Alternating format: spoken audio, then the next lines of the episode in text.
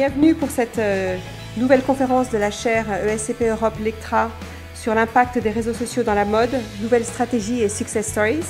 Pourquoi les marques de mode doivent ou non aller sur Instagram? Est-ce qu'on peut se passer des médias sociaux aujourd'hui? Est-ce qu'on peut être une marque de mode et euh, s'en passer? Un réseau social, c'est une plateforme qui connecte des individus autour de centres d'intérêt communs. Mais attention, il y a des différences.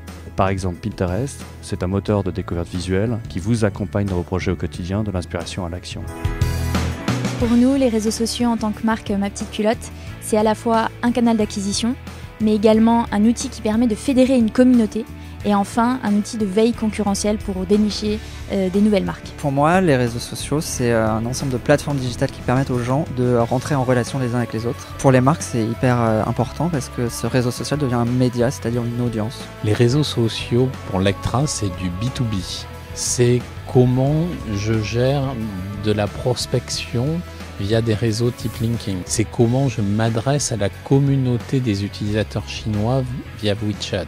Alors pour moi, c'est un moyen d'exprimer un point de vue ou une identité de marque, euh, un moyen très puissant, très international et qui donne notamment la parole euh, amplifiée à des jeunes créateurs, à des jeunes entrepreneurs. Les réseaux sociaux pour moi ont toujours été comme euh, une carte de visite. C'est vraiment un moyen de m'exprimer artistiquement, de montrer ce que je fais au niveau de la photo, de la mode et mes inspirations.